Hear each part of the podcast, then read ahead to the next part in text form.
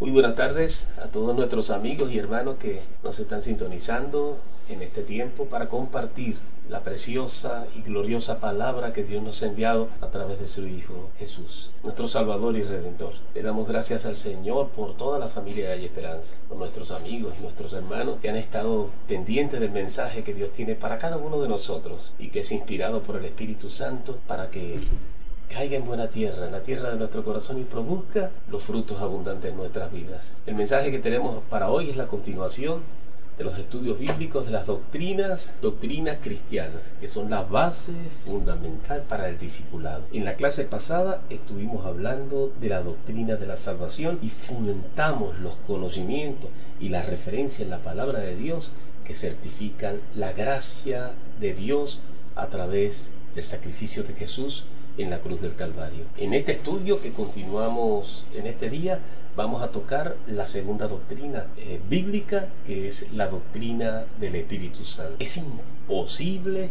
hablar del cristianismo sin tener en cuenta al Espíritu Santo. Es imposible que en nuestra vida podamos llegar a conocer la absoluta palabra de Dios si no está la intervención divina a través del Espíritu Santo. Es por ello que en la tarde de hoy sería interesante que nos hagamos la siguiente pregunta. ¿Cuánto conocemos del Espíritu Santo? ¿Quién es el Espíritu Santo en tu vida y cómo opera el Espíritu Santo? ¿Y qué evidencia podemos dar en nuestras vidas de la manifestación gloriosa del Espíritu Santo de Dios? Para respondernos esta pregunta debemos estar en principio plenamente convencidos de la Trinidad de Dios. Dios es Dios, Jesús es Dios y el Espíritu Santo es Dios. La doctrina del Espíritu Santo es la más importante, la más controversial y descuidada en la vida de muchos creyentes. El Espíritu Santo es Dios mismo y la tercera persona de la Trinidad Divina. Como tal, tiene una participación importante a lo largo de toda la eternidad aunque generalmente pasa desapercibido. Su existencia ha sido puesta en dudas y se ha considerado como una fuerza reactiva o un soplo o simplemente un don. Pero la iglesia de Jesucristo, la iglesia espiritual, ha llegado a confirmarla por el testimonio de la manifestación gloriosa del Espíritu como Dios y como persona. Vamos a iniciar esta serie de estudios de la neumatología, que se encarga del estudio de la doctrina del Espíritu Santo, la cual es la parte de la teología que considera la divinidad y la personalidad del Espíritu Santo, así como su acción y participación a través de la historia de la humanidad, de la misma creación, su acción en el Antiguo Testamento, en el ministerio glorioso de nuestro Señor Jesucristo en la tierra, en la dispensación de la iglesia y su función como el paráclito cristiano, cuya función es de ayudarnos a recordar de iluminarnos para poder llegar a la verdad absoluta de la palabra de Dios, de estudiar su obra regeneradora en el hombre, la morada y el bautismo del Espíritu Santo, así como los dones y el fruto de nuestro glorioso Espíritu el Espíritu Santo de Dios. La doctrina del Espíritu Santo constituye una de las doctrinas fundamentales de la teología cristiana. Sin embargo, algunos teólogos consideran que es un tema doctrinal un tanto descuidado en algunas iglesias, por el simple hecho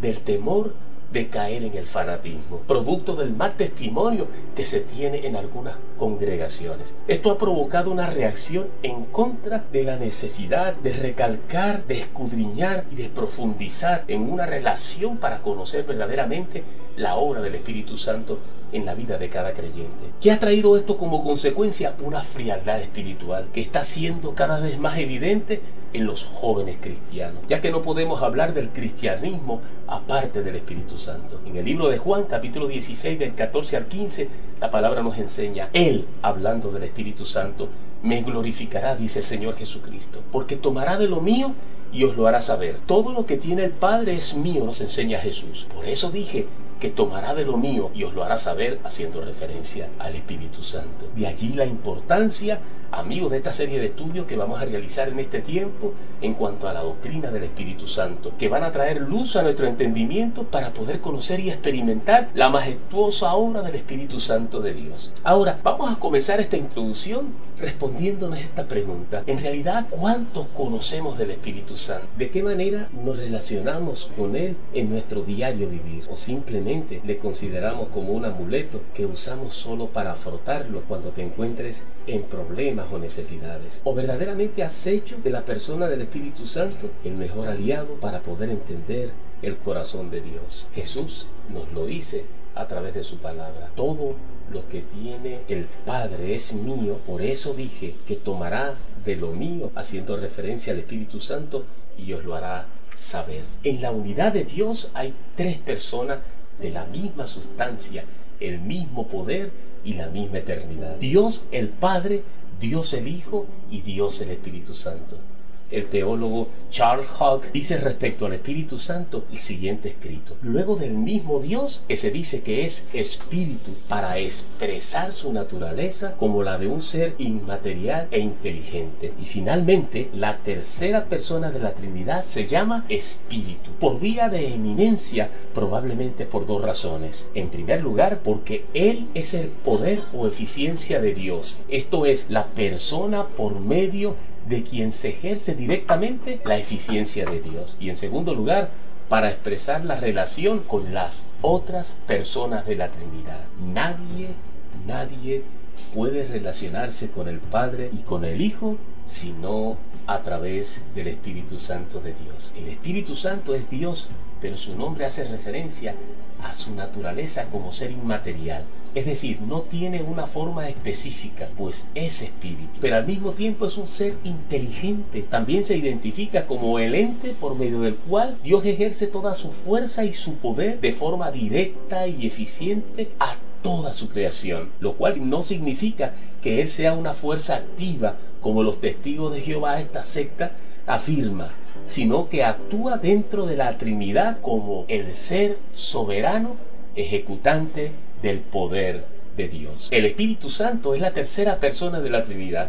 Como ser es inmaterial, pero posee su personalidad propia. En primer lugar, actúa a favor de la iglesia. En segundo lugar, convenciendo al mundo de pecado y operando el milagro del nuevo nacimiento. En tercer lugar, regenerando al pecador arrepentido y repartiendo dones espirituales a los hombres, produciendo de ellos frutos, el fruto del Espíritu, y en general habitando en el corazón de los redimidos. Ahora, apreciado amigo y hermano que me escucha, ¿qué podemos concluir de esta primera introducción al tema de la doctrina del Espíritu Santo? En primer lugar, el Espíritu Santo es Dios y como tal goza de los mismos atributos que las otras dos personas de la Trinidad. En segundo lugar, el Espíritu Santo es una persona y como tal posee las características que lo identifican. En tercer lugar, el Espíritu Santo realiza una obra importante en la vida del ser humano, convenciendo al mundo de pecado, operando el milagro del nuevo nacimiento, regenerando al pecador arrepentido, repartiendo dones espirituales a los hombres y produciendo en ellos el fruto espiritual y estableciendo su habitación en el corazón de cada redimido, dirigiéndole, exhortándole y consolando el alma del creyente. Quiera Dios que esta palabra pueda producir el suficiente estímulo para que sintamos la necesidad de acercarnos más al Espíritu Santo de Dios, de conocer más sobre la tercera persona de la Trinidad y que produzca fruto abundante en tu vida. Para el próximo estudio vamos a estar analizando a la luz de las escrituras las evidencias que van a determinar la personalidad del Espíritu Santo. Que el Señor te bendiga y hasta otra nueva oportunidad.